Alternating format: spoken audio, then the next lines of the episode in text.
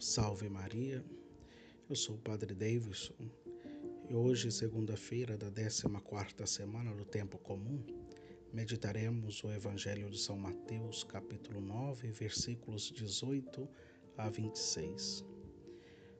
Nas duas cenas do Evangelho de hoje, a fé humilde, que suplica pela boca do pai da menina doente, e pelo gesto de tocar o manto de Jesus por aquela mulher, é também modelo de disposição para se aproximar de Cristo.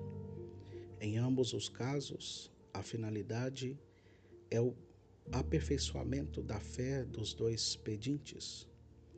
Na narrativa, observa-se que ao redor de Jesus se encontra uma grande multidão. Certamente são os seus discípulos que o seguiam. Podemos imaginar que muitos encostavam nele, mas somente uma mulher o tocou e sua vida passou por uma grande transformação. Isso pode acontecer também em cada um de nós.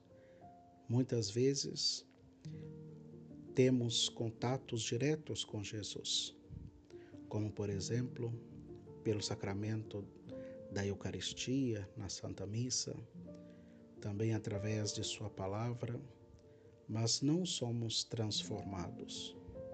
Talvez falte em nós uma fé mais forte e sólida.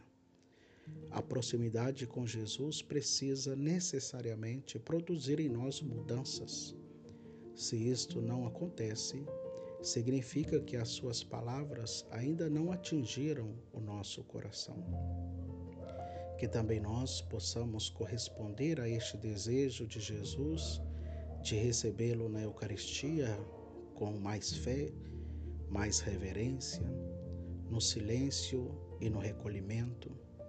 Deixemo-lo conduzir-nos ao quarto das nossas enfermidades, ao aposento escondido do nosso coração.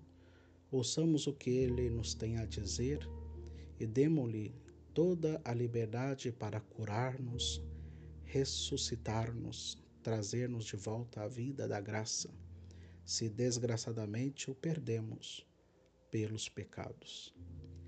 Seja este, pois, o nosso propósito para o dia de hoje: comungar com mais fé e devoção, reservando um tempo generoso para estar aos pés de Cristo em diálogo íntimo, franco e amoroso com Ele. Por isso, precisamos pedir que Ele mesmo nos ajude a crescer na fé e que esta fé possa transbordar em amor para que sejamos verdadeiramente transformados e renovados a cada dia. Que assim seja. Amém.